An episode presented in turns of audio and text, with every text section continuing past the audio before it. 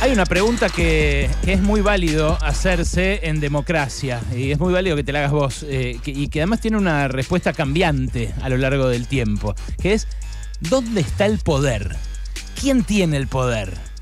Medio espada de He-Man, ¿no? Eh, bueno, sí, tiene que ver con eso. Eh, el poder, que tiene muchas definiciones a lo largo de la historia, de las ciencias sociales, para mí, para mí el poder es eh, ejercido cuando alguien decide sobre eh, la vida y el trabajo de otros. O sea, el poder eh, para mí es la, la posibilidad de que te obedezcan, de que te hagan caso, de comandar la voluntad ajena.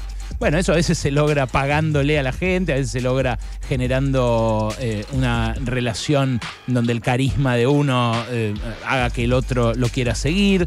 Eh, en fin, no me quiero poner teórico, pero en una democracia se supone que hay contrapesos que distribuyen el poder lo mejor posible, pero que eso funciona como una tendencia que mm, se opone a otra más fuerte que no está dada por la forma de gobierno, sino por cómo se produce en la sociedad. Eh, y eso no, no es democracia, sino capitalismo. Eh, y el capitalismo en general lo ha hecho acá en, este- en la Argentina, pero lo ha hecho en el mundo en estos 200 años que, que lleva rigiendo los destinos de la humanidad. Por lo general hace que el poder se concentre cada vez más. Entonces hay eh, alguna gente que se enriquece y que tiene la posibilidad de, pagándoles a muchos otros, hacer que eh, esos trabajen para él o para ella. Por lo general para él, ¿no? Pues por lo general esos poderosos eh, son varones en este sistema. Bueno, hay en democracia, como digo, contrapesos donde el que tiene guita aparece co- compensado por el poder de otros que representan la voluntad popular, supuestamente. Eh, y también hay eh, contrapesos para los tres poderes en los cuales también supuestamente se expresa la democracia. El poder eh, judicial tiene que ejecutar las leyes que hace el poder legislativo, perdón, tiene que, tiene que hacer cumplir las leyes que hace el poder legislativo y el otro tiene que ejecutarlas. Eh, si se zarpa el ejecutivo, el judicial puede juzgar su zarpadez y en el caso de los legisladores también, si le encuentran algo eh, turbio, van los, de, los jueces a, intentar compensarlo. Estoy haciendo todo este relato teórico para, para llegar hasta los hechos que me parece dan cuenta muy cabalmente de dónde está el poder en este momento en Argentina. Eh, ayer habló Paolo Roca, uno de los tipos más poderosos del país, que por lo general, a pesar de ser, como digo, uno de los más poderosos, habla muy poco, aparece muy poco en público. Quizás eso también sea una forma de ejercer el poder. Escuché lo que dijo en la conferencia de la Unión Industrial Argentina por el Día de la Industria. Eh, il paese necessita promover y atraer inversiones privadas, empleo privado, para resolver, no se resuelve el tema de pobreza y de desempleo como lo que tiene la Argentina con empleo público o con planes. Esto es lo que necesita el país si queremos recrear un país con una perspectiva de futuro. De reducir los desequilibrios, la brecha, el nivel de inflación. El acuerdo con el fondo, a mi juicio, un acuerdo en el curso de los próximos meses, en algún momento, contribuiría, sería uno de los factores que contribuyen a todo esto. Bueno, ahí está Pablo Roca, como les digo, uno de los, eh, de los tipos más eh, poderosos y más ricos de la Argentina, diciendo lo que para él tiene que hacer el gobierno, ejerciendo el poder.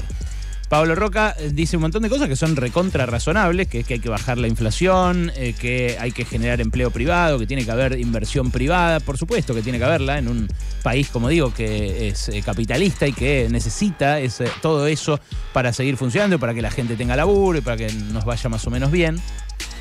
Pero también abunda sobre el cómo Roca. Y dice, tiene que haber un acuerdo con el Fondo Monetario en los próximos meses. No dice tiene que haber un acuerdo en algún momento, en los próximos meses, ya. Urgentemente. Y ahí es donde se nota también eh, quién ejerce el poder, ¿no? Más allá de que eh, en los papeles, en la constitución, haya un presidente que es el encargado de hacer negociaciones como las que hacen los gobiernos con el Fondo Monetario. Pero ayer también pasó algo que muy poca gente mencionó y que publica Emilia Delfino en el diario AR, que es que la Cámara Federal ratificó el sobreseimiento de Paolo Roca en la causa que lo investiga por las coimas de los cuadernos de Oscar Centeno, el chofer de Roberto Barata. Eh, ustedes saben que eh, en su momento Paolo Roca admitió que de Techint habían salido eh, coimas por varios millones de dólares para pagarle a Roberto Barata, secretario de coordinación de Debido en aquel momento. ellos dicen por razones humanitarias para que sacara a los ejecutivos de Techint de Venezuela, que la estaban expropiando Venezuela.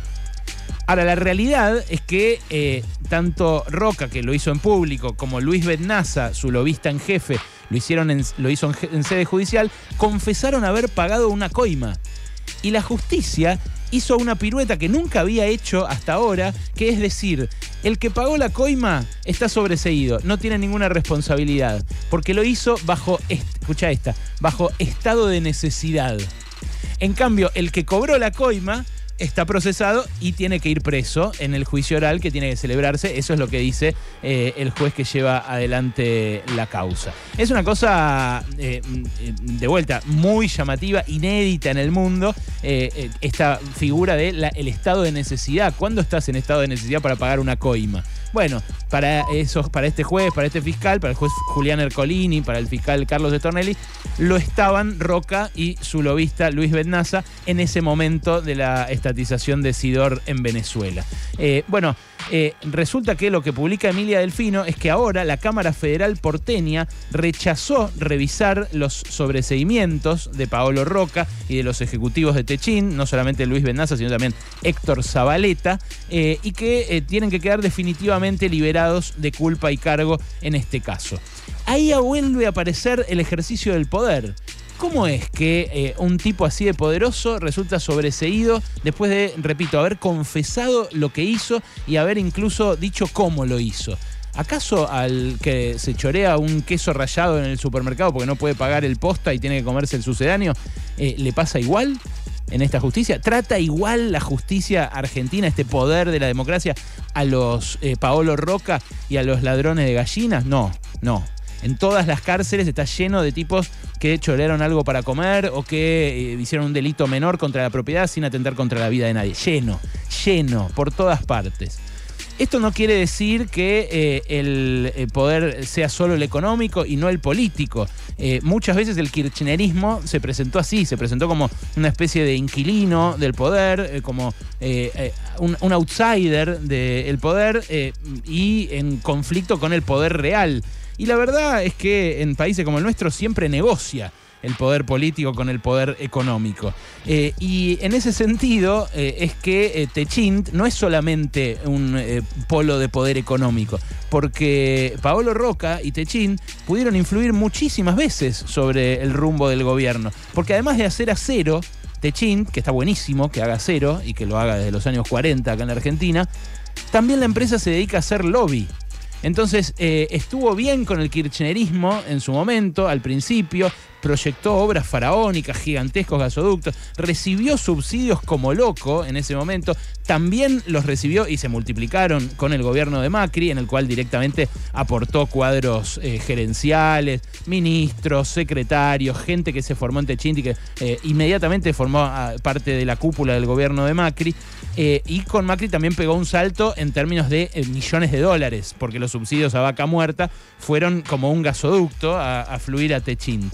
Ahora, el hijo de, eh, otra más, el hijo de Luis Betnaza es eh, un engranaje clave dentro del esquema de poder de Horacio Rodríguez Larreta. Esto lo sabe poca gente, pero eh, está ahí en la unidad vicejefe desde hace varios años y es un, personaje muy, muy encumbrado. El propio Betnaza influyó para que en la asamblea de Gualeguaychú, los radicales en la convención de Gualeguaychú, se aliaran con el macrismo y no como quería Gerardo Morales con Sergio Massa. O sea, gente que juega la política recontra, recontra profundamente y, con, mucha guita eh, de por medio. Mucho, mucho apoyo, mucho apoyo eh, electoral, en este caso además eh, todo lo de la justicia y demás. Ahora, fíjate cómo en un par de postales, en un par de instantáneas, se ve hasta qué punto se ejerce el poder desde ese poder económico. Y como eh, un tipo que eh, vos dirías tiene poder simplemente en función del imperio siderúrgico que armó,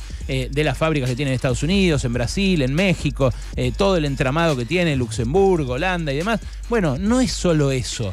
También cuando un juez lo mira, eh, lo mira distinto. También cuando alguien lo entrevista y lo escucha, como lo escuchaste vos recién, lo escucha distinto. Y también cuando un presidente lo eh, mira o lo escucha, lo escucha distinto. Ayer eh, en la cumbre esta de la UIA no hubo presencia ni del presidente Alberto Fernández ni del ministro de Producción, Matías Julfa. Le mostraron los dientes en ese sentido a un Paolo Roca que puso a un enemigo político del peronismo, que así lo, así lo consideran todos a Daniel Funes Rioja en la UIA, eh, pero a la vez el discurso que llevó el secretario de Industria fue eh, bastante conciliador hay eso en estas eh, democracias como la nuestra. Hay todo el tiempo medirse el poder entre unos y otros. pero ¿dónde está el poder? Bueno, cuando pasan cosas como esta, queda bastante clarito.